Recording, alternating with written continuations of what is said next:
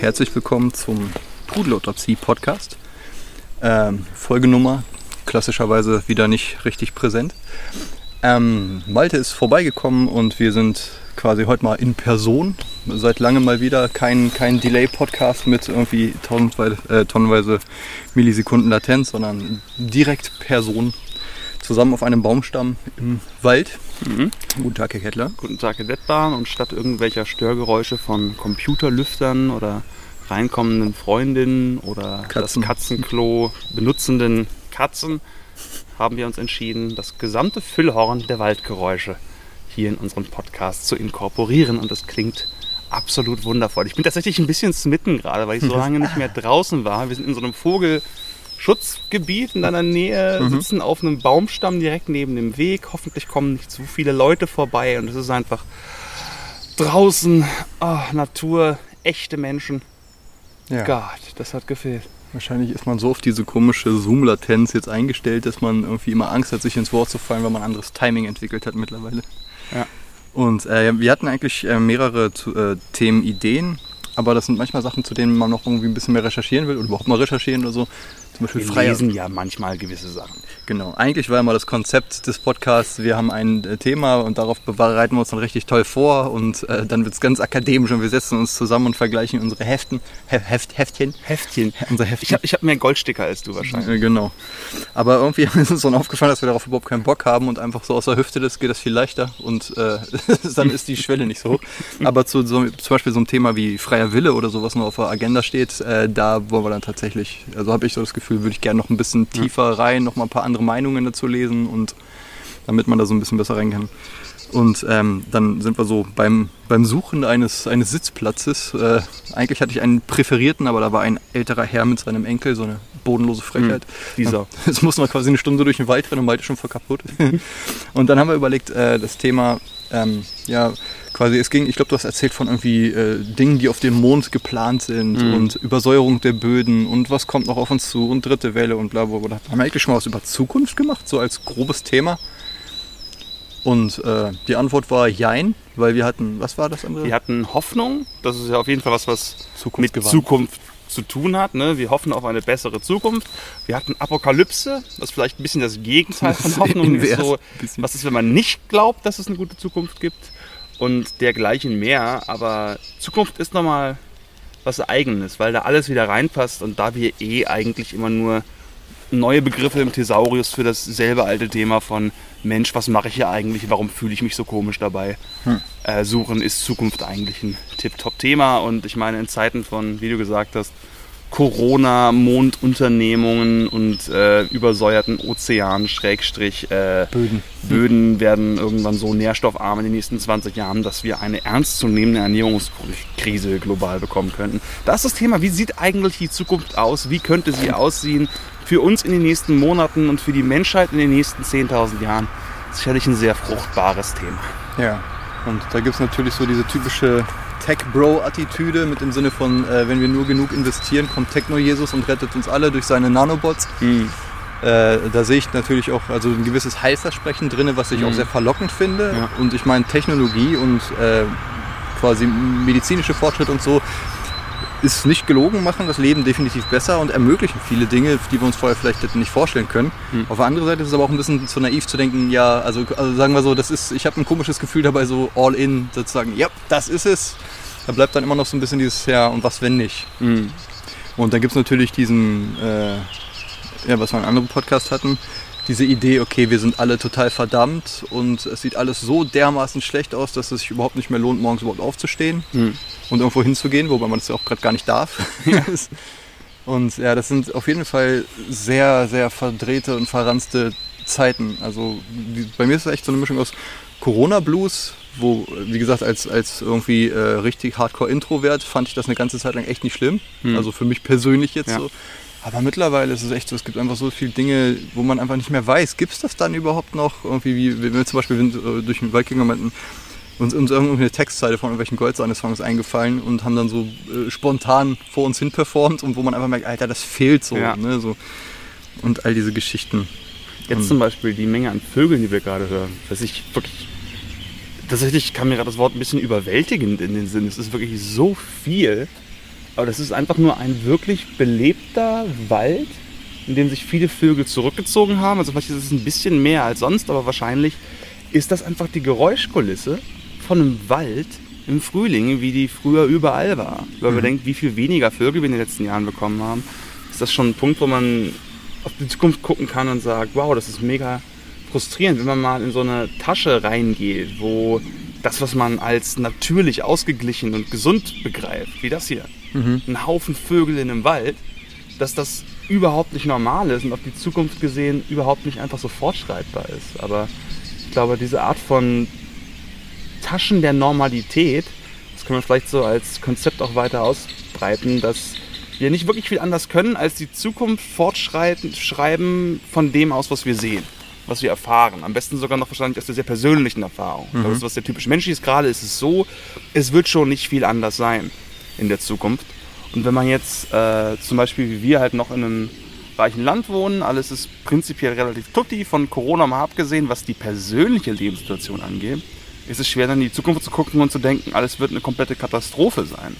Wenn man aber ähm, gerade irgendwo in einem Braunkohleabbaugebiet stehen würde, in einem überschwemmten Stadtteil von Sydney, falls das mit dem Klimawandel zusammenhängt im Staatenmaß, weiß ich tatsächlich gar nicht genau. Nicht. Oder in den ganzen Brandgebieten, Tsunami kaputt gemachten Regionen mit Nuklearstrahlung, dann ist das ein Ort, wo vielleicht eine apokalyptischere, negativere Zukunft plötzlich realistischer ist. Also dass es ganz stark von der Jetzt-Perspektive abhängt, in der man sich befindet, Mhm. wie die Zukunft aussieht, die man sich überhaupt vorstellen kann. Ja, mir kommt da das Wort Elfenbeinturm so ein bisschen in den Kopf, Mhm. weil das ist halt so, ähm, so aufgeladen, dass das Wort Privileg auch ist. Lass uns Mhm. das mal auspacken. Übrigens das Wort Elfenbeinturm auch spannend. Stell dir das vor, du hast wirklich einen Turm, der gebaut ist aus Elfenbein. Aus wirklich den Stoßzähnen von Zehntausenden von Elefanten, damit du gerade oben draufstehen kannst und so leicht seufzt, ach, ich bin so einsam in meinem Elfenbeinturm. Ja. Ist auch hart.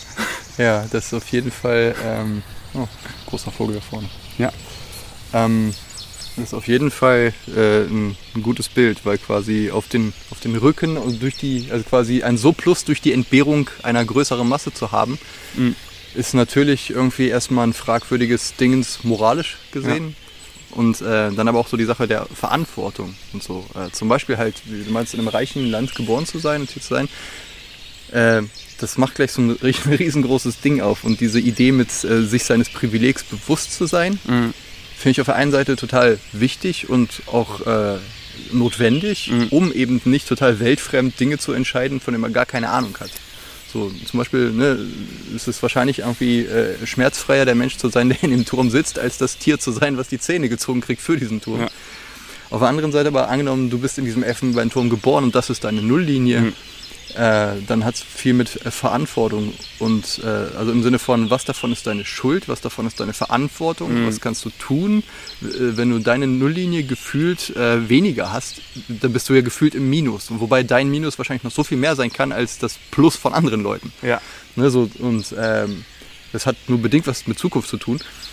Äh, ne, eigentlich schon. Ich finde, es ist ganz wichtig, wenn man bedenkt, wie relevant die, zumindest die Idee von einer gleicheren oder gerechteren Gesellschaft für hoffnungsvolle, utopische Zukünfte ist und die Fortschreibung von noch viel krasseren, ungleichen Gesellschaften. So ein gutes Beispiel, kennst du das Spiel Deponia? Das ist so ein Nee. Adventure. Auf jeden Fall äh, ist auch ein bekanntes Sci-Fi-Bild. ich glaube, ich kenne das Du, du hast, kann gut sein. Auf jeden Fall hast du einfach äh, quasi die helle, in weißen Roben gekleidete Superrasse auf ihr, in ihren Wolkensteppen. Das sind irgendwie so 5000 Leute. Und die 10 Millionen, 100 Milliarden, wie viele immer auf dem Erdboden, sind alle in braun gekleidet und wohnen alle im Endeffekt in Mülldeponien und verstrahlten Resten. Und das sind so ein bisschen, in, in vielen Bereichen würde ich sagen, ist unser soziales Zukunftsszenario davon abhängig, wie sehr wir Ungleichheit denken in der Form. Oder anders ausgedrückt, ist das auf jeden Fall eine klassische Linie, nach der gedacht wird. Man muss es nicht daran ausrichten, aber viele Szenarien, glaube ich, spielen damit. Und deswegen kann man schon sagen, dass die Frage von Gleichheit, Ungleichheit, wo stehen wir gerade, ist mein ein bisschen weniger, immer, nicht immer noch viel mehr als ein Plus von anderen Leuten, die es gerade richtig scheiße haben. Schon relevant für die Zukunft. Und dann auch irgendwie ab wann wird das selber weniger haben als positiv wahrgenommen, wenn man an sowas wie Gleichheit, Gerechtigkeit, Ethik, Moral, Mhm. der ganze gute Shit wenn man das wichtig, äh, als Ja. wichtig achtet, dass man sagt, ja okay, meine Familie hat jetzt nur noch drei Goldschlösser statt fünf. Dafür weiß ich aber, unser Gärtner verhungert nicht. So, bin ich nicht ein toller Mensch. so, also im Sinne Auch wieder von, wie Elfenbeinturm, ein richtiges Goldschloss. Wow. total ätzend zu renovieren. So. Ja. Ich will eine neue Tapete. Super weich, schmilzt in heißen Sommertag. willst den Mund nicht in der Hand. Gott damn it. Ah, warum hast du dein Schloss im Mund? Weiß ich nicht. ähm, auch oft gesagte Sätze eigentlich. Mhm. Ähm, worauf will ich hinaus? Äh, genau, so dieses, äh, diese Geschichte ist halt, ne, wenn wir zum Beispiel sagen, äh, wenn wir sagen, eine Welt mit mehr Gerechtigkeit, mit irgendwie, äh, okay, wir setzen uns jetzt dafür ein, dass es gerechter wird, äh, dass Chancen gerechter verteilt werden und so, äh, dann ist halt die Idee, die Leute, die, die dadurch ein Minus haben, weil Mhm. wenn es begrenzte Ressourcen gibt, und ich meine davon abgesehen, dass die Leute, die gerade halt viel zu viele haben, Mhm. also aus einer gewissen Perspektive raus, dass die dann weniger haben, äh, quasi, dass man also ich finde es interessant, darüber nachzudenken. Louis C.K. hatte so einen lustigen Witz irgendwie. Lustiger Witz klingt ein bisschen flach für das, was er da gesagt hat. Ein lustiger Witz, man könnte meinen, ja. Also sagen wir so, äh, ein, Aber es gibt eine Menge nicht lustige Witze, von denen ich regelmäßig viele mache. So gesehen verstehe ich genau, was du meinst. ja, also es ist auch nicht nur ein Witz, sondern quasi halt so ein Dings, was so ein bisschen so anregt, Satire, humoristische Auf jeden Fall geht es darum, dass er sagt halt irgendwie, ne, so dieses, ähm, ne, da ging es mit, mit, mit der äh, Sklavereigeschichte in der USA irgendwie, äh, dass das irgendwie halt dieser ganze Freiheitskampf und so, dass das sehr traumatisierend Mhm. war, vor allen Dingen natürlich für die unterdrückten Völker. Und man, dann aber, ja, für, für die Weißen war es auch schlimm. Die haben uns auf einmal alle Sklaven weggenommen. das ist halt natürlich das Falscheste, was du sagen kannst, aber es ist halt total witzig. Und wenn man da wirklich nur mal denkt von diesem Plus-Minus-Denken, so heute hatten wir das noch alles und das war so von Gottes Gnaden in unserer äh, Wahrnehmung, von wegen, nein, das muss so sein, das ist voll okay, dass ich das habe und plötzlich ist das nicht mehr so. Erstmal macht das in der Retrospektive eine riesengroße Schuldkeule auf, dass ich dachte, das muss so sein. Ist das nicht, so ist das nicht richtig? Mhm. Und plötzlich kommt dieses Umdenken, dass dann quasi das als, äh, als totales Minus empfundene, dieses Gefühlspaket, egal wie falsch das auch sein Ja. mag, äh, dass es interessant ist, darüber nachzudenken, wie sich sowas anfühlt. Für die Also, reiche Familie, die plötzlich Wenn man nicht mehr so reich gerade ist. bedenkt, dass ganz viel von dem, worauf wir uns fokussieren, was unsere eigenen Gedanken angeht, unsere Gefühle, ähm, stärker mit negativen Erfahrungen korrespondieren als mit positiven. 3 zu 1, glaube ich sogar, ne? Ich weiß Negativity nicht, irgendwie Bias. So. Es gibt auf jeden Fall einen Bias dazu. Und äh, wenn man dann auch noch bedenkt, dass äh, wie gut oder schlecht es geht in der Gesellschaft eben, also sobald du quasi genug zu essen und ein Haus über dem Kopf hast, ein Dach über dem Kopf hast, Haus wäre schön, ich habe ein Haus über dem Kopf, well, Aua. that's the way, dass also, also die Folgen von sozialen Ungleichheiten extrem relativ sind. Also man auch in Deutschland oder Finnland man stark soziale Ungleichheiten sehr stark negativ empfindet, wenn du einfach nur im Verhältnis es zu deinen Nachbarn viel weniger hast. Obwohl du in absoluten äh, Begriffen viel mehr hast als der Bauer vor 700 Jahren im Mittelalter oder, Oder der vor König. 70 Jahren. Ja, tatsächlich. Wenn man das bedenkt, ist es wieder merkwürdig, aber wenn es um diese subjektiven Erfahrungen geht, ist es schon so, dass man definitiv Schmerz erfahren hat, weil du bist aufgewachsen, das ist die gute Welt, du hattest da deine schöne Farm mit den ganzen Bäumen drumherum ne, und ja gut, du hattest die Sklaven auf dem Feld, aber das ist ja gut so, dass du noch die ganzen negativen Stereotype über schwarze Menschen, die sich zum Glück bis heute erhalten haben, herrlich, äh, in vielen Bereichen. Ähm, der Sklavenhalter, der seine Sklaven verloren hat, wird ein sehr individuelles Leid empfunden haben.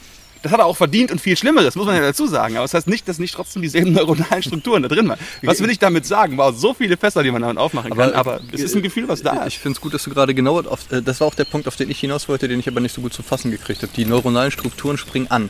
Egal, was, was jetzt in der Relation, ne, dass man von außen betrachtet, Ja. ist das natürlich vollkommen Hanebüchen, dass du traurig bist, dass du keine Sklaven So, hast. wait a fucking denkt, dieses, ähm, du hast immer noch das Moment. Haus und das Geld und du hast immer noch, vor allen Dingen, du hast ja immer noch nicht nur das ganze Geld, was du erwirtschaftet hast durch die Sklaven, die da waren, sondern du kriegst am besten auch noch, so ähnlich wie irgendwelche aktuell Kohlekraftwerke, die unsere Atmosphäre benutzen, wenn du damit aufhören musst, kriegst du es entschädigt. die wurden ja entschädigt für die freigelassenen Sklaven. Wenn man sich das mal vorstellt, ist es so, wow.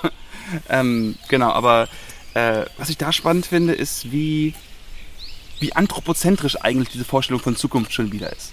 Wenn wir Hoffnung haben, wenn wir Apokalypse haben, all das sind Sachen, die nur Sinn machen aus einer menschlichen Perspektive. Klar. Aus wie geht's uns, wie geht's mir, wie geht's meinen Nachfahren oder auch den Leuten dann in 200.000 Jahren am anderen Ende der Welt. Aber das ist ja nicht die einzige Form von Zukunft. Zukunft kann ja etwas viel Banaleres sein. Einfach die Ja. Zeit, die voranschreitet. Wenn man zum Beispiel einfach daran denkt, dass wir irgendwann eine Supernova haben werden. Und lange davor wird es wahrscheinlich irgendwelche anderen, unabhängig vom Klimawandel, äh, geologischen, thermischen Prozesse geben, die das Leben auf dem Planeten Erde entweder massiv verändern müssen oder auch tatsächlich bis unbelebbar machen. Lange bevor die Sonne explodiert. Und wie lange ist die, die Erde nicht bewohnbar war, was vollkommen normal ist. Und dass die Erde nur ein Planet von irgendwo sieben Planeten ist in einem Stern, in einer Galaxie mit Milliarden, Milliarden von Sternen, in Milliarden von Milliarden Galaxien, in möglicherweise unendlich vielen Paralleluniversen, was wir nicht wissen, auch wenn es eine Theorie ist, dann ist Zukunft als Begriff eine einfach fortschreitende Zeit etwas, was die menschlichen Sorgen auch ein bisschen so Really? Das bisschen, ist das die Sorge? Das macht es ein bisschen pupsig so, dass man denkt, ja. ah, weißt du was, ne, so wie, wie, der, wie der kleine äh, Käfer, der auf seinem Blatt sich, da, da ist die ganze Welt drin für ihn ja. und da macht er sich die Sorgen drum. Das existiert jetzt natürlich nicht, aber du weißt, was ich meine. Ja. Und ja klar, sobald du die kosmische Perspektive anwendest, äh, dann ist eh in ganz anderen Maßstäben gemessen. Dann, dann ist eigentlich so vieles auch relativ. Aber die Sache ist ja auch, du meintest, äh, dann haben wir ein All von das und das. Und schon dieses ja, wir, wir, ist ja dieser anthropozentrische äh, Blickwinkel. Du, man, man, kann sich ja auch nicht richtig entkommen. Also ich tröste mich oft mit kosmischer Perspektive, dass eigentlich alles vollkommen relevant ist irgendwie. Ja. Auf der einen Seite. Auf der anderen Seite aber dann halt, äh, ne, auf der anderen Seite ist, ist, es auch interessant, in die Makroebene reinzugehen und eben zu gucken, wie das ist.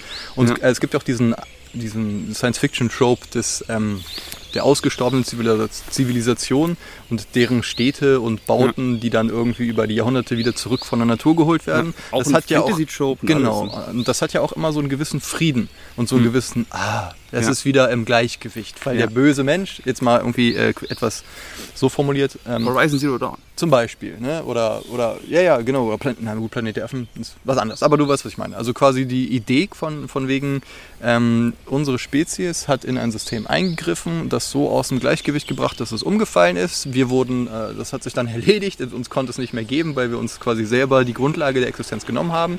Und das geht zurück zu so einer gewissen, zu einem Gleichgewicht, ein mhm. Equilibrium. Mhm.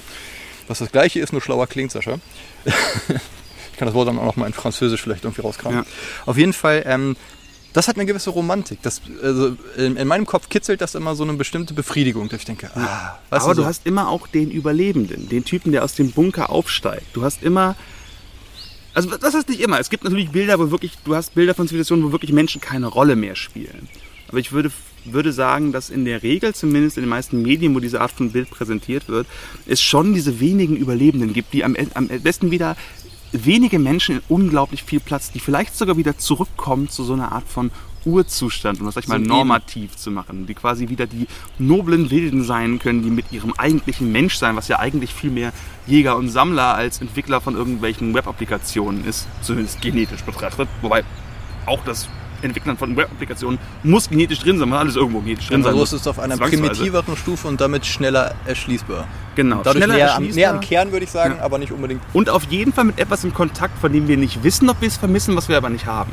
Nämlich diese Art von urtümlichem Leben, diese Art von Stammesgesellschaft, diese Art von ähm, wirklich jeden Tag um sein Leben kämpfen müssen, dadurch aber auch jeder Tätigkeit so eine Art von Sinn geben. Wir wissen nicht, ob das stimmt. Es kann sein, dass dieses Gefühl völlig, völliger Trugschluss ist, aber da wir es nicht haben und auch nicht wirklich haben können, weil du kannst zwar in den Wald gehen und alles, aber es ist trotzdem, du tust so, als wärst du frei von der Gesellschaft. Das ist ein bisschen Cosplay. Ja. Es ist tatsächlich ein bisschen quasi Waldschrat-Cosplay. Auf der einen Seite. Auf der anderen Seite, also ich meine, klar, das ist auch immer so eine Einladung zum Romantisieren. Auf der anderen Seite fühle ich persönlich einen sehr starken Bezug zu solchen Sachen, wie ich bin, ich bin totaler Hippie. Ich äh, gehe barfuß durch den Wald, umarme Bäume und der ganze mhm. Shit. Also ich stehe da voll drauf irgendwie und mir gibt das was. Und ähm, ich bin mir auch bewusst, dass das wahrscheinlich viel Produktionsfläche ist. Ich habe aber auch das Gefühl, dass, äh, oder wenn man irgendwie selber ein fucking Sauerteigbrot macht oder sowas, ja. irgendwas, wo du dich selber, also wo quasi diese Kausalketten, wo du nicht quasi so ein austauschbares Ding bist von, ja, ich drehe jetzt irgendeine Schraube und irgendein Produkt kommt auf irgendeine Marke, mhm. sondern du machst irgendwas und dadurch ist es gemacht. Vielleicht ist es einfach nur diese, diese, dieser kurze, geschlossene Kreislauf, der an sich schon so viel äh, das macht. Aber ich finde, das Sauerteigbrot ist auch ein interessanter Gedanke, was Zukunft angeht. Weil ich zum Beispiel koche nicht wahnsinnig gerne. Hm. Ich kann es nicht gar nicht, aber ich bin nicht sonderlich gut und ich mag das Gefühl von Fertigpizza in den Ofen und dann essen. Das heißt, Zubereitung sitzt, ich möchte da keinen Zeitfaktor. Und ein Sauerteig ist ja etwas, was du lange ansetzt, pflegen musst und so mhm. weiter und so fort, damit du irgendwann dann in einer zwar nahen Zukunft, aber nicht jetzt, das, ist, kann, also das sind wie Sachen einlegen, Marmelade kochen und einmachen, damit du sie in Wochen und Monaten essen kannst, mhm. ist etwas, was natürlich jedes Produkt, was wir irgendwie konsumieren, ist aus diesen Prozess, Prozessen irgendwie erwachsen. Aber, Aber es sind welche von, von denen, genau, von denen ich, würde ich mal klassisch marxistisch sagen, entfremdet bin. Ich habe da wirklich nichts mit zu tun und wenig Bezug zu. Hm. Das sind tatsächlich durchaus auch alles Tätigkeiten, die eigentlich einen klaren Zukunftsbezug haben. Das ist ja. wie, ob du jetzt mit dem Bogenschießen lernen gehst, um irgendwann das Jagdglück zu haben, ob du sammeln gehst und einfach quasi hoffst und weißt, dass jetzt hoffentlich die Sachen gewachsen sind, die entweder von der Natur kommen, beerenmäßig und Äpfel oder selbst angepflanzt. Der ganze Prozess der Landwirtschaft ist ja komplett sein Leben in die Hand der Zukunft irgendwo legen. Jede Aktion und Tätigkeit, Ja. bis zu dem Moment, wo du es irgendwann in den Mund steckst, ist auf die Zukunft betrachtet. Das ist schon ganz interessant, wie sehr wir überhaupt als Menschen in der Lage sind. Vielleicht ist es deswegen für uns Zukunft so relevant als Thema, weil viel von dem, was wir sind als Spezies, ist abhängig davon, dass wir unsere Tätigkeiten irgendwo in die Zukunft setzen. Mehr als viele andere, sicherlich nicht alle anderen, ich meine, Elefanten können auch über ein Jahr wandern und haben dann wieder die Wasserstelle zu der richtigen Jahreszeit. Sowas in der Richtung. Aber doch zumindest mehr als die meisten anderen Spezies, würde ich sagen, tun wir das. Und ich glaube auch, dass die, das hat ja auch mit dieser Entdeckung der Zukunft zu tun und dieser verzögerten äh, Befriedigung. Und ähm, vielleicht ist es einfach nur schiere Sunken Coast Fallacy, dass quasi, wenn du halt irgendwie viel Energie in irgendwas investierst und es dann irgendwann später erntest, dass es dann gefühlt mehr wert ist irgendwie, weil du weißt, was du alles dafür gemacht hast. So. Ja, das ist so, die selbstgemachte Marmelade schmeckt nicht besser, weil sie besser schmeckt, sondern weil du sie selbst gemacht hast. Und irgendwie macht das total Sinn. Egal, ob die physisch jetzt vielleicht sogar schlechter schmeckt als die aus dem Supermarkt. Und die Sache ist, also ich würde gerade sagen, aber meistens schmeckt dann tatsächlich besser, aber das, äh, ich glaube, das kann man dann auch schlecht auseinanderpuzzeln, was jetzt tatsächlich dann zu der, weil das ist ja nicht nur irgendwie äh, meine Geschmacksnerven werden stimuliert, sondern das ist ja auch äh, das, was du dir darüber erzählst. Ja. Der ganze Gedanke dahinter ist ja wie bei der Nocebo-Wirkung Wirkung Ja. oder Placebo-Wirkung. Und wenn du die ganze Geschichte mitkonsumierst, wenn wir irgendwie ein Sauerteigbrot machen, was irgendwie quasi äh, wochenlang geknetet wurde und gemacht wurde und so, dann ist so, und auch die Versuche, wo es immer nicht geklappt hat. Und wenn es dann geklappt hat, ist diese ganze Geschichte damit drin. Und deshalb, ich, du hast vorhin den, den, den Begriff der Entfremdung genommen. Und ich glaube, das ist äh, in unserer sehr industriellen Welt ein sehr, sehr verbreitetes Konzept, dass wir von sehr, sehr vielen Dingen wirklich entfremdet sind, dass halt Dinge außerhalb des Prozesses wahrgenommen werden, suggeriert uns ein bisschen so, als wäre das natürlich. So, was ist denn äh, Nahrung? Ja, ich Ja. gehe in ein Haus und da gibt es Dinge und ich das, was eine bunte Verpackung hat, nehme ich mit und hol mir das und hab das dann. Und dass das Das war ein Specht. ja, hier gibt es Wow. hier gibt's verschiedene Spechte, also äh, verschiedene Spechtarten. Vor allem Ich bin es nicht gewohnt, einfach einen Specht zu hören. Du kannst auch sehen. Und ich habe jetzt, für, ich, ich lerne gerade die verschiedenen Rufe, weil die haben irgendwie äh, verschiedene Paarungsrufe und äh, Revierrufe und den ganzen Kram. Und die machen auch viel, äh, weil die äh, wenig mit der Stimme machen, über das Hämmern gegen des Holzes. Also Ja. quasi die unterscheiden. ne, Ich muss jetzt fragen, lernst du die Rufe, weil du sie quasi unterscheiden kannst, oder lernst du es, die nachzumachen? Ich finde es einfach irgendwie cool, Sachen zu hören, die ich sonst so in der Stadt sonst nicht gehört habe. Und denkst, dude, das klingt aber cool. Und äh, ich habe auch schon manche dann aufgenommen mit dem Gerät, mit dem wir gerade hier den Podcast aufnehmen. Und gesampelt und runtergepitcht und dann für mein Sopora-Projekt. Und dann hat das irgendwie. Das ist echt ein Glücksfall. Also in den meisten kleinen Dörfern außerhalb von Städten wirst du das nicht erleben. Ich habe gerade auch einen Storch gesehen, die, die brüten hier vorne. Das ist, ich hab, oder man sieht immer fucking Störche. Ja. Ich sehe von hier aus tatsächlich das Nest. Ja. Wo der Storch jetzt, glaube ich, gerade nicht drin ist, aber vorhin hast du mir einmal gezeigt, ist so ein weißer Kopf da. Und das ist einfach so ungewohnt. Und das ist eine andere Welt nebenan. Und wenn man jetzt das sich vorstellt mit noch der Zukunftsperspektive darin, wie anders die Welt ist. Was ich spannend finde, ist diese Idee von, sind wir in der Zukunft mehr oder weniger entfremdet? Und wovon? Das finde ich spannend, ist Smartphones. Also die Art, wie wir mit Computertechnologie interagieren, also User Experience, ist eigentlich viel intuitiver geworden als früher, viel weniger entfremdet. Du hast ein Gerät in der Hand, du tippst drauf, du wischst drauf, das sind relativ klare Gesten, du sprichst einfach damit. Du hast es in deiner Nähe und sagst, manchmal sage ich, okay Google, mach mir mal einen Timer für meine äh, gekochten Eier. Und das ist von der Entfremdung her eigentlich viel näher am Menschlichen, also weniger entfremdet, also als These, als wenn ich äh, kompliziert einen Rechner hochfahren muss in die Tastatur, in DOS irgendwie CDE, Doppelpunkt, Doppelslash, ähm, Timer.exe äh, eingeben muss und dann irgendwo über die Tastatur 15 Minuten eingeben muss. Ja. Obwohl diese ältere Technologie ja eigentlich viel simpler ist und was das angeht, näher an etwas, was wir wirklich verstehen können, weil das näher an den wirklichen Bits und Bytes dran ist, aus denen so ein Rechner besteht. Also interessanterweise ist quasi dieses berühmte Ding mit jede fortgeschrittene Technologie muss irgendwann automatisch an Magie erinnern. Das vielleicht etwas erst, wenn es wirklich magisch ist, kann man es vielleicht in sein Alltagsgefühl bewusst mit einbauen, weil im Endeffekt, wenn man bedenkt, wie Vögel funktionieren, wie unser Körper funktioniert, wie viele unbewusste Prozesse funktionieren die ganze Zeit, Sprache, Gedanken, all das, ist ja auch mega komplex und unglaublich kompliziert, fühlt sich aber natürlich an, weil es einfach funktioniert und auf unserer Erfahrungsebene funktioniert. Und so gesehen ist dann vielleicht eine viel technologisiertere Zukunft, eine diese Technologie aber viel menschlicher ist von der Art, wie wir sie begreifen, verstehen, wie sie mit uns interagiert, vielleicht nur durch künstliche Intelligenz ganz stark da drin, möglicherweise weniger entfremdet, obwohl sie hochtechnologischer ist. Das ist so ein Zukunftsszenario, wo ich mir nicht ganz sicher bin, in welche Richtung es gehen könnte. Interessanter Gedanke, weil du bist jetzt eher auf die Interaktion mit den Medien gegangen und das, äh, so habe ich da noch nicht drüber nachgedacht, dass es äh, quasi durch dieses haptische und die Sprache und so definitiv nicht mehr dieses Abstraktum der Tastatur und der Maus und so hat. Also hat es immer noch, aber ist bei vielen Sachen eben nicht. Und dass das schon wieder näher am Menschen ist und wieder ein bisschen ins Analoge zurückgeht, das ist, äh, ist eine echt interessante Betrachtung. Die Frage ist halt, äh, wie das auf der anderen Seite ist, wie wir zum Beispiel, ähm, was für Art von Informationen wir kriegen. Diese, diese Bite-Sized, ne? so quasi nur die Schlagzeilen, irgendwie so, so ein Newsfeed, wo man Mhm. nur so durchskippt und so. Dieses Häppchen, was von jedem kuratiert sein kann und, und dass da halt irgendwie hinter diesen Algorithmen tatsächlich einfach auch Marktinteressen stecken und auch Manipulation sehr viel, was in Medien immer schon der Fall war, aber jetzt halt durch Algorithmen sehr maßgeschneidert sein kann. Mhm. Und das ist halt die Frage, ähm, kann unser, unsere Kognition, wenn das ein Wort ist, ich bin gerade irritiert. Das ist ein Wort. Kognition ist ein Wort. Leute kommen. Unsere Verstandeskraft. So. Genau, also quasi dieses, ähm, wir lesen ein Buch oder, oder haben ein Gespräch und picken uns da Sachen raus und denken drüber nach. Ähm, das ist noch was anderes als dieses von Blüte zu Blüte hopsen und Mhm. quasi äh, sich den ganzen Tag mit Headlines zuballern oder Posts oder Tweets oder so. Und äh, da die Frage ist halt, ähm, haben wir überhaupt die nötige Hardware, das so zu filtern? Im Sinne von, also ist, ist da nicht eine Art von Entfremdung drin? Ich glaube, da ist ganz viel Entfremdung drin. Ähm, die Frage ist aber, das ist ja das Spannende, dass eigentlich ist unsere Hardware, unsere, also unsere Software, alles, was wir als Menschen sind, überhaupt nicht darauf aus, auf irgendwas. Es gibt diese berühmte 150-Leute-Zahl. Ich weiß nicht, was der Begriff dafür ist. Dann mach's nochmal. Genau, dann war es nochmal. Diese 150 Leute kannst du dir sozial quasi merken, die funktionieren, die kannst du auch mit Gesichtern zuordnen. Alles danach ist irgendwo das Rauschen der Masse. Ne? Dieses eine Million Tote sind irgendwie eine Statistik und einer ist eine Tragödie. Dieses klassische Ding, dass wir es irgendwie vermenschlichen müssen. Und doch funktionieren wir überraschend gut. Wir sind in der Lage, unsere ganzen also nicht im Sinne von, es ist gut und fair und gleich, es ist alles in vielen Bereichen ziemlich furchtbar, gerade wenn man eben an die Klimawandelszenarien und sowas in der Richtung denkt. Und trotzdem schlagen wir uns nicht jeden Tag mit Macheten irgendwo den Nachbarn die Köpfe ein, was auch schon ein Erfolg ist.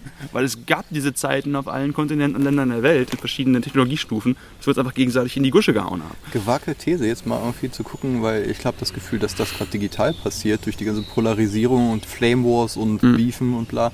Ob das quasi das Auslagern der kinetischen Kriegsführung auf das Digitale, auf die, auf die Information, ob das eine Sublimierung ist?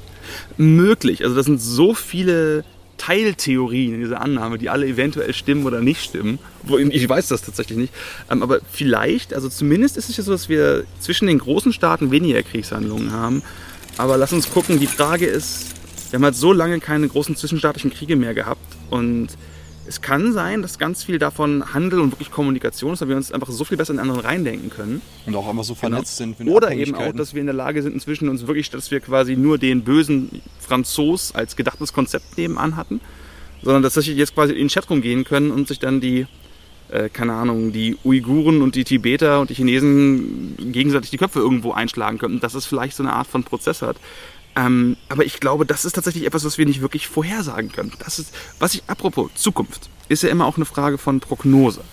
Und ähm, ich komme da vielleicht später zurück, weil ich möchte eigentlich den Gedanken nicht verlieren, den wir zuerst hatten, nämlich mit der Frage von, sind wir in der Lage, das irgendwo zu schaffen? Und in gewissem Sinne waren wir nie in der Lage, das zu schaffen, aber wir schaffen es doch so gut, dass ich schon glaube, dass wir als Mensch zu einer Menge in der Lage sind, was das angeht.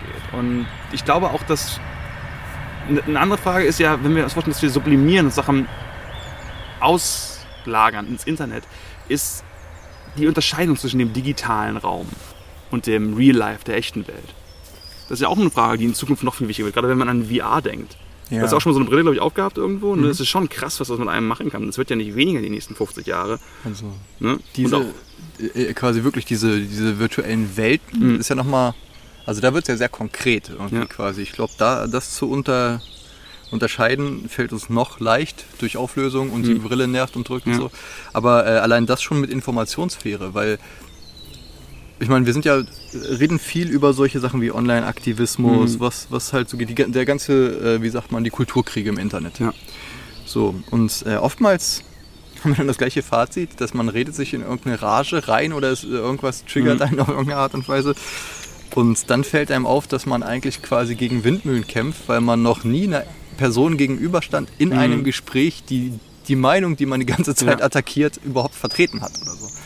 Und was nicht heißt, dass es die nicht gibt oder so, aber halt irgendwie diese Idee, dass wir die Welt so schon nicht unterscheiden können, diese Ja. Informationssphäre quasi. Wie viele Mhm. Leute von den äh, Leuten, die mich jetzt aufregen, existieren tatsächlich? Wie viel davon ist halt nur wieder irgendeine, irgendeine Handpuppe von irgendwem, Mhm. der damit verdient, dass ich sauer bin? Ja. Oder wer will, dass ich sauer bin auf irgendeine Gruppe? Und äh, quasi da schon zu unterscheiden, weil man seiner Menschlichkeit halt nicht entkommt irgendwie. Ja. ne? Es gibt, manchmal hört man einfach nur Sachen und regt sich auf. Also ich meine, so, so funktioniert der Schlagzeilenjournalismus halt, ne? Also ich, die und die finden dich doof. Und ich so, oh, ich bin aber nicht doof. So, und plötzlich bist du sauer. Ne, Hm. sowas halt. Und äh, da ist man halt, und das meine ich mit, halt, Meistens sagen die und die finden die und die doof. Du siehst dich aber als Teil von die und die und sagen deswegen, die finden dich doof. Genau, sowas halt. Und dann denkst du, ja, da muss ich jetzt aber verteidigen und dabei bist du vielleicht ein bisschen überbordend. Und äh, da ist dann schon wieder ein versteckter Angriff drin, Mhm. Ja. was genau wieder das gleiche Konstrukt ist wie das, was du ursprünglich gekriegt hast. Niemand anders verteidigt sich. Und im Endeffekt hast du halt Shitstorm über Shitstorm und eigentlich geht es um nichts. Oder halt Ja. um, um Sachen, die man eigentlich nur mit einer genauen Begriffsdefinition vielleicht aus der Welt schaffen könnte. Und ich glaube, dass diese ganze, ganze Twitter-Kommunikation Mhm. zum Beispiel, dieses immer runterdampfen auf und dieses In-Group, Out-Group-Ding und dass diese, äh, diese Radikalisierung, nicht unbedingt Radikalisierung, Ich glaube, wir sehen gerade auch viele Punkte, wo es doch ins echte Leben rüberschwappt. Genau, das, das, das meine ich mit, mit irgendwie, wo man die Welten auseinanderhalten kann. Weil wenn ich mir überlege, ähm, okay, nee, das, das waren nur Pixel auf dem, auf dem Screen, das sollte mich nicht so tangieren. Mich sollte eher tangieren, was mir, was ich, mein besoffener Onkel beim Geburtstag erzählt hat, was ich komisch Ja. fand oder sowas. Aber da, da fällt es immer schwerer, weil unser Leben immer mehr, gerade auch durch die Pandemie, immer mehr ins. Digitale geht, halt in dieser Sphäre zu sein. Ne? Und plötzlich gelten komische Regeln und Sachen und du hast plötzlich äh, Gruppen, von denen du vorher nie gehört hast. Ja, das sind Proud Boys, das sind Magerleute, das sind äh, das SJWs, das sind die und die. So, aha, sind die das? Aber was ist das? Also diese ganzen Konstrukte, mit denen man da schon in die Welt guckt. So. Und wie viel davon gibt es tatsächlich und wie viel sind einfach äh, digitale Gespenster? Was ich faszinierend finde, sind diese Beispiele, wo äh, jetzt gerade die Querdenker, Mhm. also wo sich, ich würde behaupten, ganz starke Online-Bewegung, diese Telegram-Gruppen, also Sachen, für die man eigentlich voll ist, nämlich erstmal freie Rede, dann drüber streiten, aber bitte nicht die freie Rede an sich kritisieren. Und du hast wieder diese maximal offenen Channels und da entwickeln sich dann in sich logische und natürlich vollkommener Quatsch, aber in sich geschlossene Lügenwelten oder Lügenblase, wie man das nennen möchte. Oder nehmen wir mal das Wort Lüge weg. Es haben sich auf jeden Fall einfach ähm, Glaubenskonstrukte entwickelt. Ich glaube, versuch etwas neutraler zu sehen. Ich bin zwar extrem gegen Corona-Leugner, aber da das quasi, glaube ich, als Prinzip auf alles anwendbar ist, macht es Sinn, Nimm das erstmal wertfrei. versuchen wir es wertfrei zu nehmen. Und dass die sich jetzt eben in, in ich glaube, das war in Kassel, mit 20.000 Leuten wieder auf eine Straße begeben haben, die sich wahrscheinlich fast komplett online, gerade in Corona-Zeiten kannst du ja noch mehr davon ausgehen, dass sie sich nicht irgendwie in der Stammkneipe, wo früher irgendwo äh, Hitler irgendwo in einem Bierkeller in München irgendwo seine Massen da irgendwo angeheizt hat, sondern wirklich in den Chatrooms, in den Telegram-Gruppen, dass sie sich da irgendwo ähm, radikalisiert haben oder zumindest in diese etwas wertfrei, in diese Ideenblase begeben haben und dass ihre Gedankenkonstrukte das immer mehr übernommen haben. Dasselbe gilt natürlich auch ähm, von meiner Warte aus positiver besetzt für die Black Lives Matter Proteste irgendwo, die sich im Zuge von den ganzen ähm, George Floyd Geschichten entwickelt haben. Wenn man das wertfrei sieht, sind auch das sind Sachen, die Leute, die sich wahrscheinlich größtenteils online getroffen haben, darüber geredet haben oder auch der Sturm am 6. Januar auf das Kapitol. Auch das QAnon. Komplett online, komplett digitale Verschwörungstypen und plötzlich sind die da. Und wenn sie aber da sind, das ist das Ding, sind sie in einer gewissen Menge da. Und sobald eine gewisse von den Leuten einer Blase hast, und es kommt einer sagt, sagt es anders, kommt ein anderer, ein wütender Typ nach vorne und sagt, red nicht mit denen. Das ist wie Pegida. Pegida gehört zu den Sachen, die sich, glaube ich, vornehmlich nicht online entwickelt haben. Das weiß ich tatsächlich nicht. Vielleicht stärker als ich meine. Aber zumindest hatten sie diesen Platz, wo sie sich immer getroffen haben zu einer gewissen Zeit, wie diese Montagsdemos. Gehen sie jetzt komplett für online, aber dann doch kommen sie wieder zurück. Also vielleicht war das früher eher so, es war im echten Leben, hat sich dann verstärkt durch online und dann wieder zurück ins echte Leben. Es ist jetzt eher so, es ist online, verstärkt sich dann im echten Leben und kommt dann online noch stärker zurück. Also das ist tatsächlich, so vielleicht ist das ein. Teil der Zukunft, dass es sinnvoll ist, so anonym und merkwürdig, es sind nur Pixel, ist auch ist, sind dann doch so oft Menschen dahinter, dass es fast sinnvoller ist zu sagen, das sind Menschen dahinter. Das- weil die so, weil es dann doch so sehr verflochten ist und so viele Also- Interaktionen gibt. Und das kann eine Sache, die eben potenziell nur noch viel stärker wird, bis zu dem Punkt, dass dann, wenn du dann wieder künstliche Intelligenzen hast, die Mhm. darauf angesetzt werden, Leute irgendwo per Werbung anzuhauen und die aus Versehen genau das machen, nämlich die Meinungsbasis entwickeln, weil du dadurch super Leute kriegst, dass du möglicherweise wirklich quasi ein Szenario hast, wo ich glaube zwar, dass Q ein echter Mensch ist offensichtlich oder ein Ko- Konglomerat von Menschen, wie auch immer, wer das den Mantel übernommen hat, aber du könntest Verschwörungsmythen und Telegramblasen haben, die von einer künstlichen Intelligenz entwickelt worden sind. Mhm. Aus anderen Gründen, die sich aber verselbstständigt haben. Und das ist dann genauso echt. obwohl- Und dann muss man anfangen, diese Maschinenwesen quasi als Mitkreaturen, Mitmenschen, zumindest Persönlichkeiten zu begreifen, die genauso einen Impact auf die, in Anführungsstrichen, echte Welt haben, wie Mhm. jeder von uns. Und äh, also definitiv ist, ist hinter den Pixeln auf dem Bildschirm immer ein Mensch oder Mhm. halt irgendwie irgendwas von Menschen gebaut ist. Äh, so hatte ich das auch nicht gemeint. Ich das weiß, ich weiß. Nee, also ich finde äh, ich finde den Punkt gut, dass Mhm. man sagen muss, nee, man muss sehen, dass es Menschen sind. Ich meine nur, dass meine Idee, äh, die ich ausdrücken wollte, dass erstmal nur als Pixel auf dem Bildschirm zu sehen ist, als Gegengift zur Radikalisierung. Ja. Weil halt, weil das so schnell passiert. Weil wenn du quasi die äh, gestromerte Version Ja. der Dinge beigebracht kriegst, von denen es sehr leicht ist, sie zu hassen oder sich drüber aufzuregen oder so.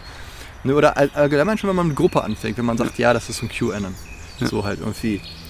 Ähm, da hat man gleich so, ach ja, okay, muss ich nicht ernst nehmen oder sonst was oder so. Mhm. Aber quasi viele von den Dingen, äh, also das ist immer so dieses mitgehangen, mitgefangen Ding. Wie du zum Beispiel sa- sagst mit irgendwie äh, Du freie kannst Rede. nicht quasi sagen, okay, ich finde folgende Sachen an der Impfung schwierig, du wirst sofort in den Topf mit den Impfgegnern Genau. geworfen. So, das ist sehr schwer, Und- da irgendwo mit Nuance an die Sache ranzugehen. Und das heißt, du hast schon das Gefühl, du musst dich von Anfang an erstmal rechtfertigen und 4000 Mal sagen, ich bin übrigens nicht das und das und nicht das und das, nicht Mhm. Ja. das und das und erstmal alle Buhmänner nach und nach in so Ja. einer Kat- Kartei irgendwie sagen, ich bin kein Rassist, ich bin kein Sexist, ich bin kein Anti-Wechsel, da, da, Mhm. da.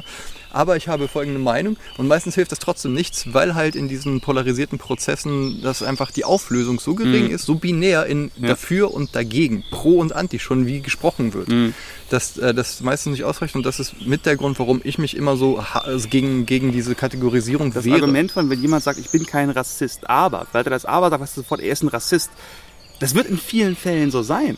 Aber es muss auch Fälle geben, rein logisch, wo es wahrscheinlich nicht der Fall ist. Zumindest nicht in der Ja. meisten Diskussionen. Und wenn du dann sagst, du hast das aber gesagt, also bist du jemand, dann tötet das auch schon wieder eine potenzielle Meinung. Also, Und- es ist schwierig. Und das ist auch so dieses, äh, das alte Sprichwort mit, ja, wo Rauch ist, ist wahrscheinlich auch Feuer. Mhm. Müsste man heutzutage ergänzen mit, ja, aber es gibt auch ziemlich viel Brandstifte. Ja. Oder Rauchmaschinen. Weil, wenn halt, wir sagen, wir reden immer mit Menschen dahinter, nicht mal das stimmt. Es ist ja nicht nur die KI, es ist auch der russische Chatbot zum Beispiel als Beispiel. Die äh, Brandstifter sind oft keine Menschen oder von Menschen mit nur manipulativen Intentionen in die Welt gesetzte Maschinen. Das ist ja das Faszinierende, dass es diese Grenze sogar zwischen Mensch und Nicht-Mensch verschwindet.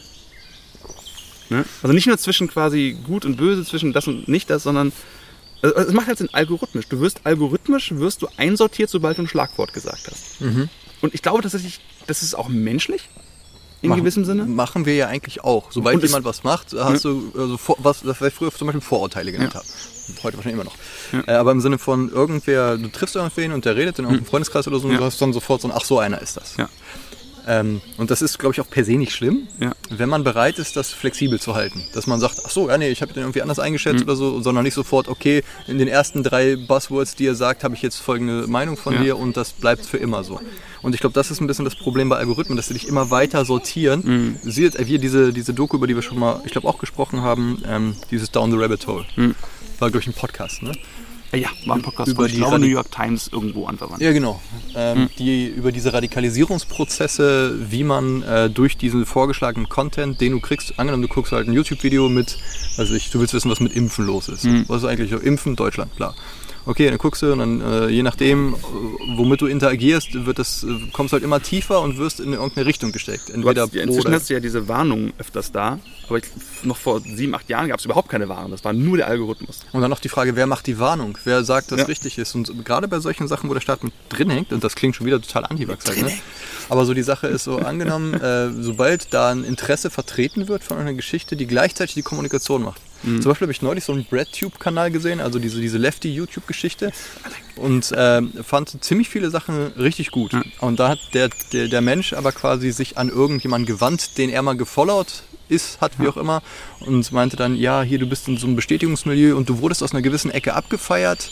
Und ich verstehe, dass man das gut findet, aber hier lass dich jetzt nicht davon ähm, äh, verführen, nur noch das zu sagen, was die wollen. Mhm. Alles, ja, okay, finde ich gut.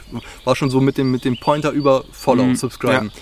Und da meinte er, weil ne, du hast jetzt nicht das äh, Anrecht auf die alleinige Wahrheit, ja okay. Und dann hat er irgendwann gesagt, vielleicht siehst du es irgendwann so wie ich und bist dann auf dem, wo, wo er genau den, in die gleiche Falle gesprungen ist, die er den Typen vorgeworfen hat. So dieses Ding, wo ich denke, ich bin gar nicht drauf gekommen, diese, dieses, diese Blindheit der Ideologie, die man anderen, bei anderen sehr schnell sieht und Mhm. denen das auch schnell vorwirft, die bei sich aber genauso zu finden, halt dieses, okay, äh, also, also quasi, ne, wenn die prüfende Instanz, die jetzt zum Beispiel sagt, ja, das ist jetzt fake oder nicht, Mhm.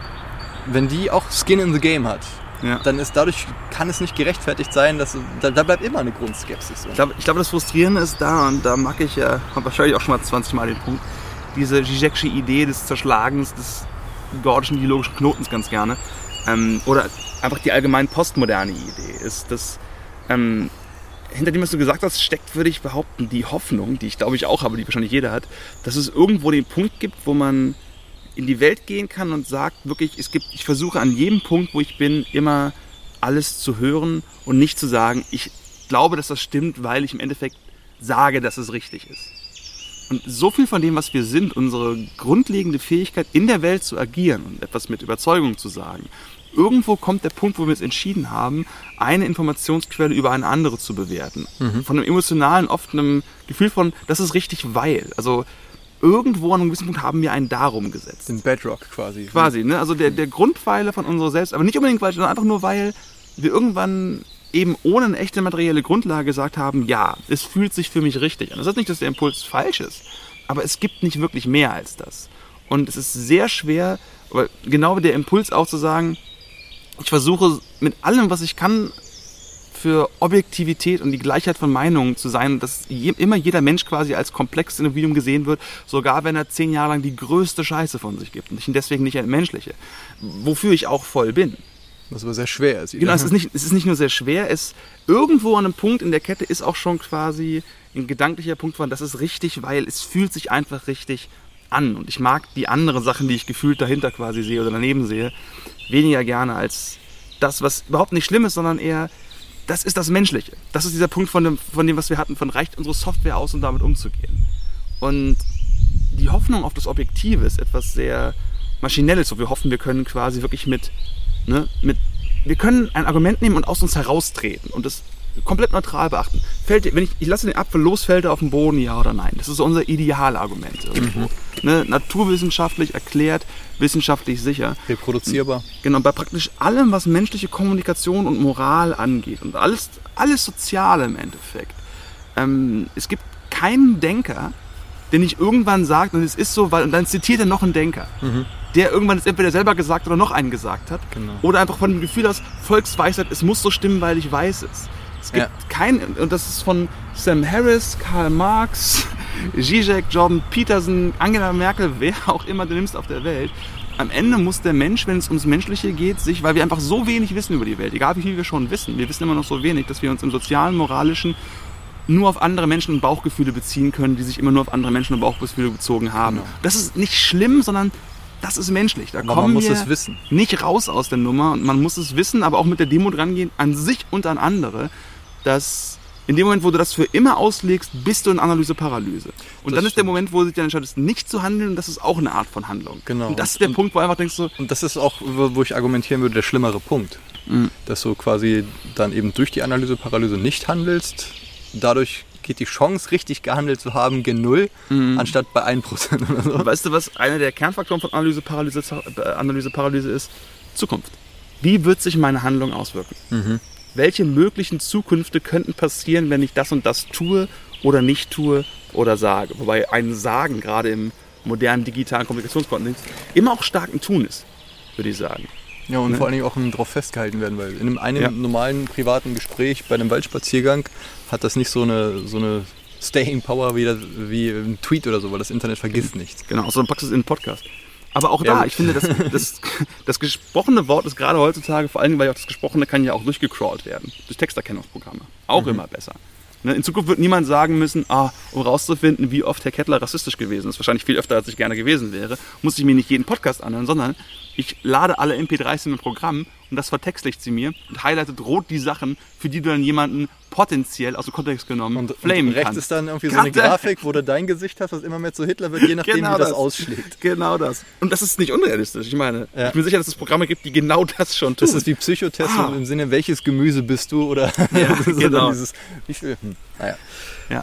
Äh, ja, und ähm, quasi der Punkt ist auch zu begreifen, um an, an das vorige Ding zu kommen, wo du diesen Punkt machst, wo du sagst, ab jetzt muss ich einfach glauben. Wie Ja. in der Wissenschaft, dass man sagt, ja, gib uns den Big Bang und ab dann können wir es erklären. Ja. So ein bisschen, dass man sagt, ja, okay. Und äh, wir sind ja ursprünglich auf dieses Ding gekommen mit, dem, äh, mit den Warnungen, wenn irgendwie Tweets oder sowas kommen, dass dann die Plattform selber eine Warnung rausgeben kann. Ja. Und wo ich dann meinte, ich habe aber so viel Skepsis gegenüber den Plattformen, dass, ich, dass das für mich kein echtes Argument ist. Ich nehme es dann hin als, ja, okay, es ist Ja. ein Faktor, den ich wahrscheinlich mit einziehe, aber für mich reicht das nicht aus als, ja, na dann ist alles gut, weil Ja. ich da den Punkt für mich noch nicht setzen kann. Mhm. Und das ist aber die Frage, äh, ich weiß nicht, wo ich ihn setze und dass das den auch jeder woanders setzt. Man das, muss einzelnen Personen und Institutionen zwangsweise vertrauen. Ja. Und das ist das Krasse. Es gibt, es gibt keine große Theorie, auf die sich zig Menschen berufen, wo nicht einfach irgendjemand mal gesagt hat, ich glaube, das stimmt so. Oder weil er irgendwen anderen zitiert hat, der wiederum viel Legitimität hat. Das heißt, ähm, und, und deswegen, ich merke das, ich, hab, ich bin definitiv, ich habe einen Bias gegenüber ins, äh, bestehenden Institutionen. So, wenn die gegenwärtig bestrespektierten Nachrichten- und Zeitungsportale Deutschlands irgendwas sagen, können die natürlich auch Fehler machen, zwangsweise. Ich vertraue denen aber in der Regel. Was auch in den allermeisten Fällen eine gute Idee ist. Aber natürlich gibt es immer, und das ist immer dieses Ding, was, das wollte ich vorhin sagen, als es um Prognosen ging.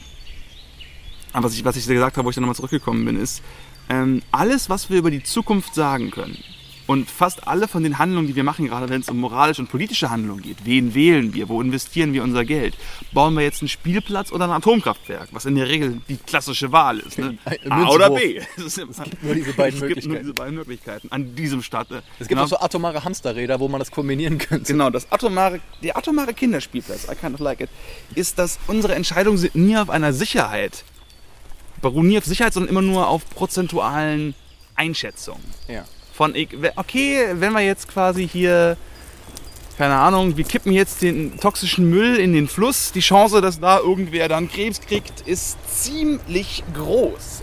Aber trotzdem ist sie vielleicht nicht so groß, dass du nicht sagen kannst, ja, es wird schon so nicht schlimm sein. Weil es nur die Chance erhöht, dass irgendjemand Krebs kriegt. Wenn dann der Fluss noch stark ist, aus viel Regen, und es ist ja auch gar nicht so toxischer Abfall, und die Wissenschaftler sind sich auch noch uneins, man kann fast jedes Verhalten Relativieren. auch Negatives so relativieren, dass du sagst, es ist vielleicht unwahrscheinlich, aber nicht so unwahrscheinlich. Das passt schon. Und das gilt eigentlich auch für jede von unseren gefassten Meinungen und Zukunftsplänen, weil natürlich wird die Welt durch den Klimawandel nicht nur stark verändert, sondern für sehr viele Menschen sehr viel schlechter werden.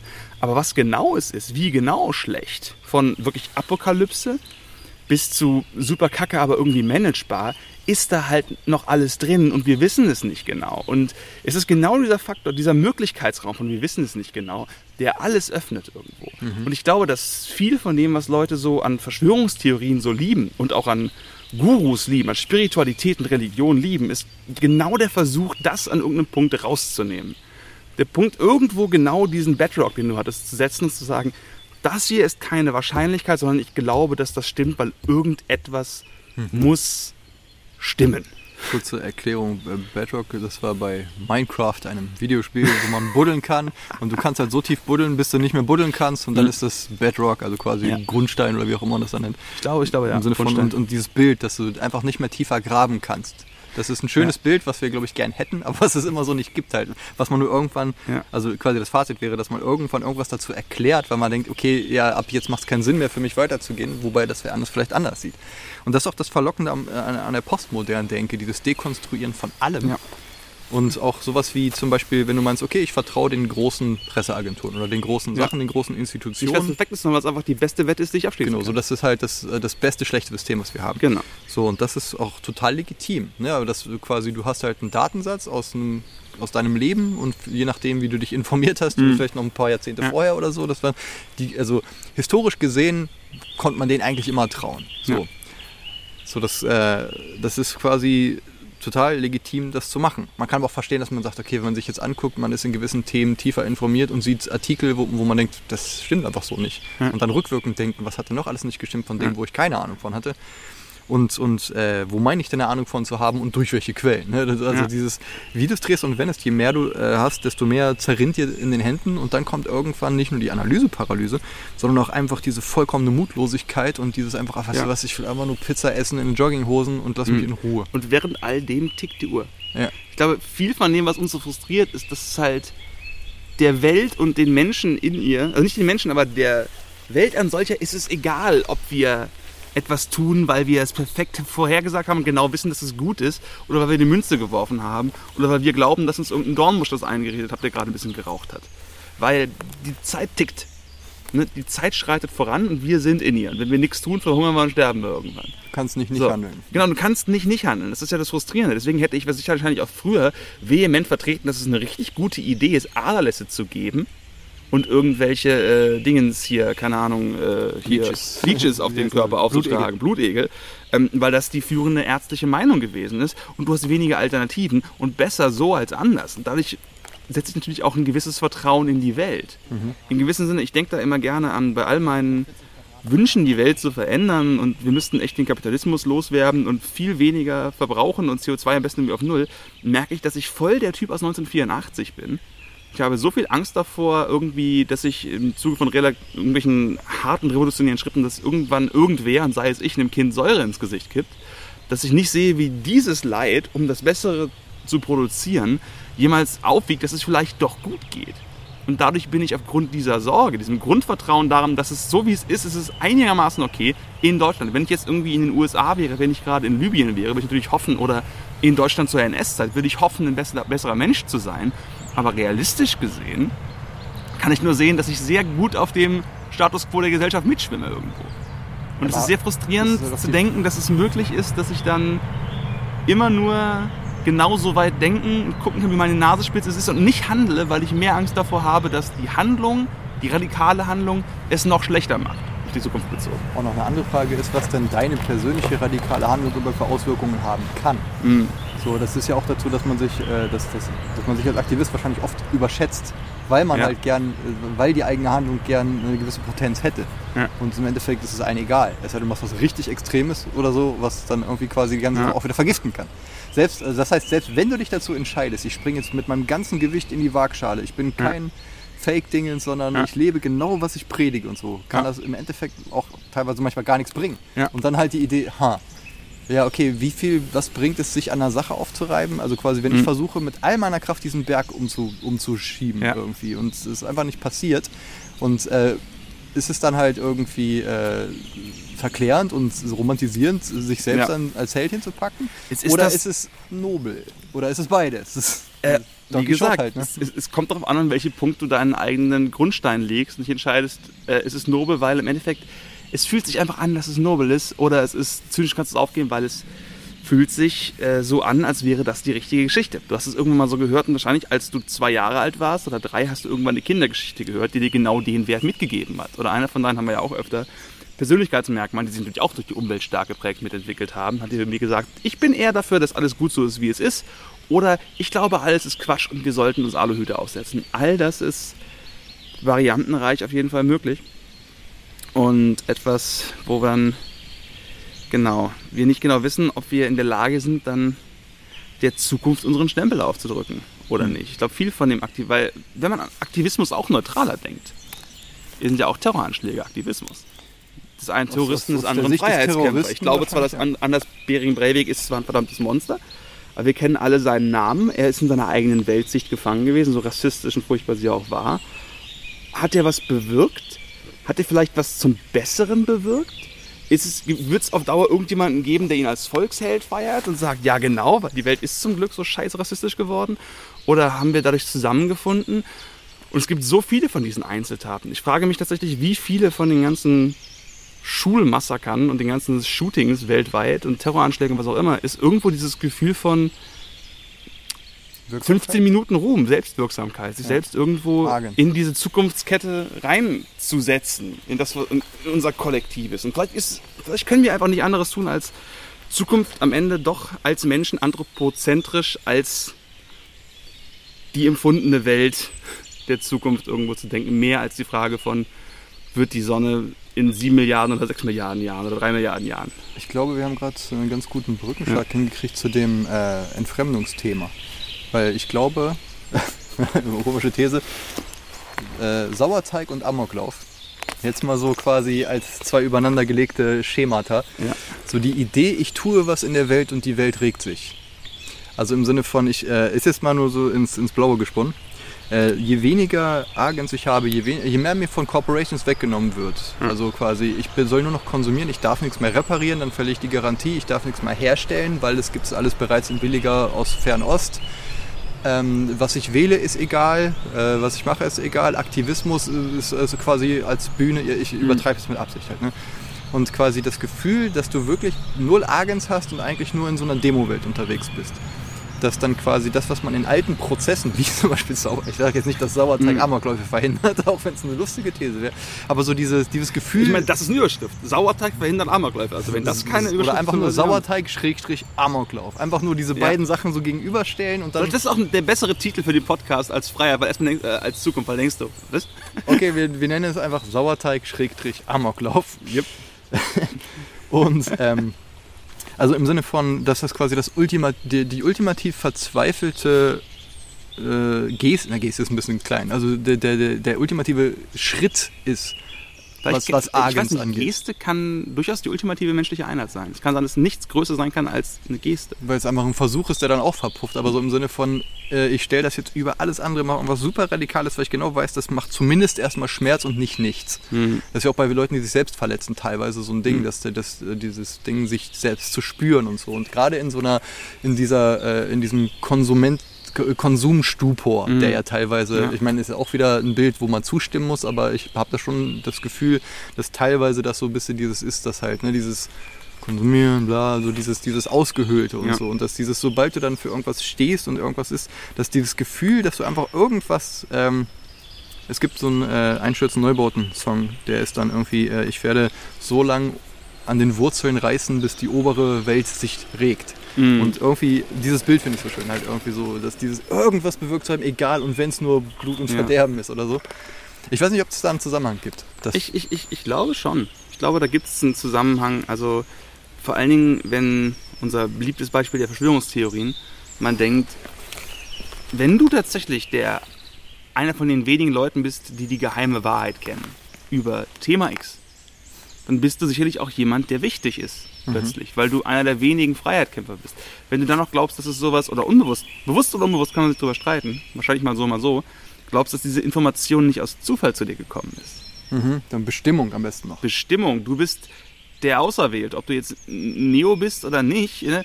Genau, ich meine, war Jesus wirklich der Sohn Gottes oder war er zufälligerweise einer von den Leuten, die irgendwo ohne Hosen gepredigt haben, die die Leute einfach ernst genommen haben. Bruder Hosenlos ist wieder auf dem Berg. Bruder Hosenlos. Das ist mein Lieblingsspitzname für Jesus. Jetzt auf jeden Fall. Bruder Hosenlos. genau. Und äh, das ist so. Ich versuche gerade meine Gedanken irgendwo dahin zu kriegen. Wo war ich gerade? Bei hosenlosen Priestern. Bei, hosenlosen bei, bei Bestimmung und Wichtigkeit und Relevanz. Genau, das äh, der Hefeteig, der Sauerteig oder die Katze im eigenen Haus, das Kind, was auch immer. All das sind kleine Sachen, die uns das Gefühl geben, wichtig zu sein. Und vielleicht, wenn man wieder den Begriff Zukunft reinbringt, irgendwo auch, äh, dass wir weitergehen können. Wie, was ist eigentlich mit der ultimativen Zukunft, nämlich der aus Menschensicht Zukunft, der Zukunft nach dem Tod? Fragezeichen. Weil wie viel von Verschwörungstheorien, Spiritualität, Glauben in eine andere Richtung ist irgendwie dieses Sinnmachen von der Welt, einem selbst in der Welt und dann noch der Frage, ob es vielleicht irgendwie weitergeht. Hm. Du hast die Techno-Zukunft, du hast die, du lädst dich in den Rechner hoch und wirst dadurch unsterblich. Transhumanistische. Genau. Du hast die, du kommst in den Himmel, wie auch immer. Geschichte von Zukunft. Oder du hast die historische Unsterblichkeit. Alexander der Große, Hitler. Einzelne, so die großen Männer Hitler der, der Große. Hitler der Große, eher klein, glaube ich. Ähm, Napoleon, also zugegebenermaßen jetzt viele wahrscheinlich weiße Männer, die ich gerade aufzähle, I'm quite sorry, aber ne, kolonistisch gesehen, eben gesehen die großen Namen, mit denen wir auch aufgewachsen sind. Wo man sich auch, Shaka wo Zulu, auch tatsächlich so. viele, ja eben, Shaka Zulu, äh, Mao Zedong, äh, keine Ahnung, Harriet Tubman oder so, aber eben die, die großen Namen, die man irgendwo kennt. Und ich bin definitiv sehr eurozentristisch aufgewachsen, glaube ich, die meisten von uns. Das ist eben die Unsterblichkeit aus anthropozentrischer Perspektive. Ich glaube, es ging in dem ollen Film Troja mit Brad Pitt, der, soweit ich weiß, dessen Hintern von einem Hinternmodell nachgestellt worden ist. Das war nicht sein eigener Po. Wo man drüber Sach- nachdenken muss. wichtige Sachinformation. Sehr, inform sehr informativ. Sachbacken. Und äh, da gab es, glaube ich, auch diesen Moment, wo seine Göttermutter Hera ihn dann gefragt hat, äh, wenn du da hingehst, stirbst du und wirst unsterblich. Aber wenn du nicht gehst, kannst du einfach noch 80 Jahre weiterleben. Er hat sich natürlich für die Unsterblichkeit in den Mythen entschieden, Gloria. versus die andere. Genau. Ja, Ruhm und Glorie ist ja eigentlich echt nur Relevanz. Das ist quasi nur ein Warum man den ganzen Shit eigentlich machen soll. Ne? Ja, so. dieses, dieses Fortdenken der eigenen Existenz über die eigene Existenz hinaus ist vielleicht sowas wie die ultimative menschliche Zukunftsdenkbarkeit, weil wir wissen nicht, ob irgendein Tier das kann. Sich tatsächlich gedanklich fortsetzen. Oder vielleicht ist es eher so, dass wir gar nicht anders können als Tier, dass wir unsere Gedanken nicht wirklich von uns lösen können, nicht vollständig und deswegen vielleicht auch nicht wirklich die Welt ohne uns sehen können. In der einen oder anderen, sei es, es kann ja auch der kosmische Staub, alles ist eins, alles ist ein Quantenfeld und wir können nie aus dem Quantenfeld, wenn wir sterben, rausfallen, weil wir nie rausgegangen sind. Weil wir alles eins sind. Ist Buddhismus, ist Quantenspiritualismus, wie auch immer du das nennen möchtest. Aber das hat einen gewissen Frieden. Aber es Ja. ist so schwer, wirklich zu denken, vielleicht fast unmöglich zu denken, es ist einfach vorbei. ja. Vollständig. Komplett. Weil wie könnten wir das uns vorstellen? Weil ich glaube, das kann auch gut sein, dass wir als Menschen da, wir sind noch so nah am Tier, also quasi, wir sind weit genug weg vom, weg vom Tier, um drüber nachdenken zu können, aber zu nah dran, um es transzendieren zu können. Und deswegen sind wir so gefangen in diesem ewigen Wunsch nach Relevanz, Bedeutung und irgendeiner Geschichte, die dem Ganzen, also eigentlich ein Durst, eine, eine, eine echte Sehnsucht nach Sinn Ja. bei der ständigen Auseinanderbröseln des, der Sandburg zwischen den Fingern irgendwie. Ja. Und äh, wir müssen das irgendwie benennen, weil wir sonst einfach wie, eine, wie ein Solarauto ohne Sonne sind. So, diese, äh, so ich glaube, wir brauchen immer irgendein Warum, selbst wenn das Warum vollkommen ausgedacht oder Quatsch Ja. ist. So sind doch auch unsere Perspektiven auf die Zukunft nicht ohne den ganzen guten alten Identitäts, wer bin ich und was soll der ganze Shit-Kram zu denken. Oh well. Tja, Herr Kettler, wir haben die Stunde quasi voll. Hervorragend. Also war auf jeden Fall äh, vom, vom Thema her nicht so präzise auf den Punkt, aber dann doch schön, äh, gut in die Breite, glaube Ich ich. glaube, es war ein schöner Podcast. Ob wir irgendwas Relevantes zur Zukunft gesagt haben, keine Ahnung. Das hat Spaß gemacht. Das ist ja unser, unser Versuch hier irgendwie Sinn zu erzeugen. Genießt die ASMR-Vögel. Der Rest ist eigentlich nur Beiwerk. Genau. Ist vielleicht so. Genießt die Vögel. Geht draußen, hört den Vögeln zu. Ist vielleicht eine bessere Sache, als irgendwelchen Leuten Podcasts zu geben. Und wie, äh, wie mit einem Soundboard erstellt. Aber den Vögel zu hören wird uns nicht unsterblich machen. Der Podcast vielleicht schon. Do it. Do it now. Ich glaube, umsterbe, ich glaube nicht, dass die Server und äh, Sachen so lange laufen. Was, Es geht nicht darum, dass er das tut. Es geht darum, ob wir unbewusst mit einem Funken unserer Seele daran glauben. Okay, dann tun wir das hiermit. Und Das tun wir. reingehauen. Bis dann. Bye, bye.